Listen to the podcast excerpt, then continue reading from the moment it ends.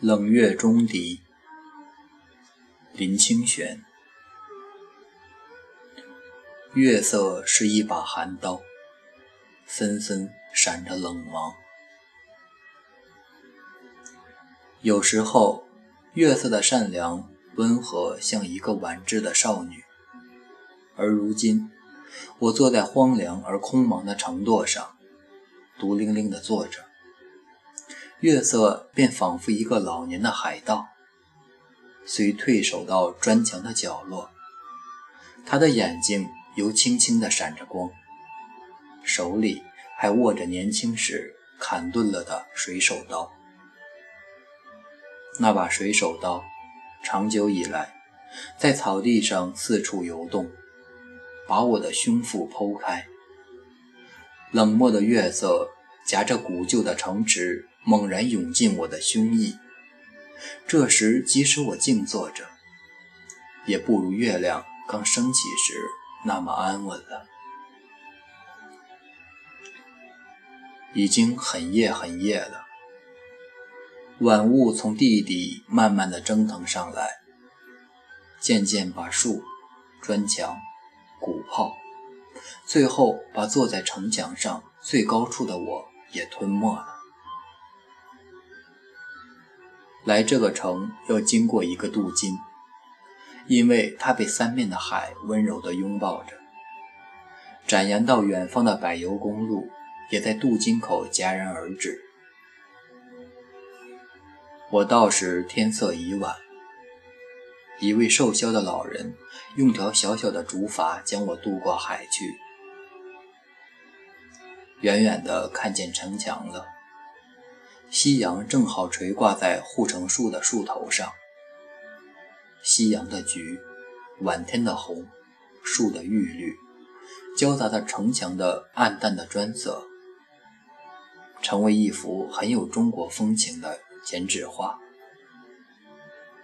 迎头是沈葆桢的半身铜像，刻写着他在台湾海防史上的不朽正言。在日本侵略台湾的紧急中，他以一年十一个月的短时间，建造了这个使海口不得停泊兵船而郡城可守的城池。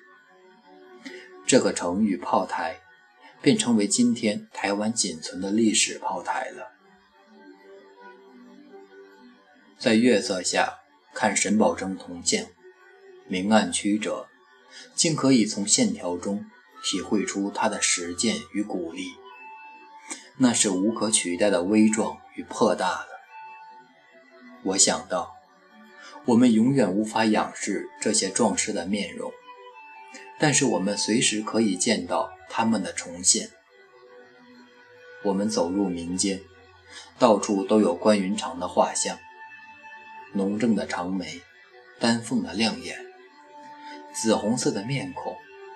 写在脸上不可侵犯的正气。如果我们把关公的五柳长髯剪掉，相信就是壮士们的写生了。他们用生命的狂歌为中国人、中国的历史写下“忠义”两字。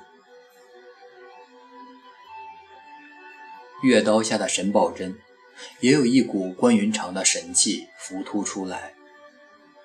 事实上，他们的形体并不是最重要的。即使不为他塑像，后人如我也能体会到他们与强权抗拒时的虎目寒威。在壮阔而虎吼有声的中国历史长河中，天地英雄气，千秋尚凛然。所有的英雄豪杰都把自我的形体。投入到这条河里，即令碎成肉泥，也没有一声悲叹。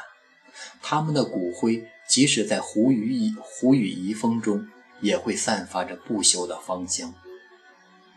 因此，沈葆桢死了，他的城池留下来了。但是这座坚甲厚壁的城池，纵大纵深，也比不过他生命中无可可无可更变的城池。我一个人独坐在城垛上，眼见星辉掩映下的城池鼓炮，以及闪着夏虫与波光的护城河，竟久久不忍离去。我感觉，我是欲入夜，欲坐到沈葆桢波佛万顷的胸腹之中了。在宁静的长夜中，他们或者最能窥见前人的胸怀吧。月色，你看久了，它洒在清清浅浅、高高低低的景物上，仿佛响亮着断断续续的钟声。那不是月了。那是一口钟。月的微光，你看久了，它在空中长长短短的散步，好像丝丝长鸣的笛声。那不是月了，那是一管笛。月亮的钟笛，千百年来就这样敲撞吹奏，让那些有威猛气概的豪壮雄士，可以和声的在历史上歌唱。这些歌，词句已经褪淡了，曲谱仍在，在另一个冷月如刀的夜晚，还要被以后的人喝起来。浮天沧海远，万里眼深明。历史的歌声和月亮的钟笛慢慢的沉落。我坐在城垛下方，写着“意在京城”四字。却在清晨第一道晨光中渐渐鲜明。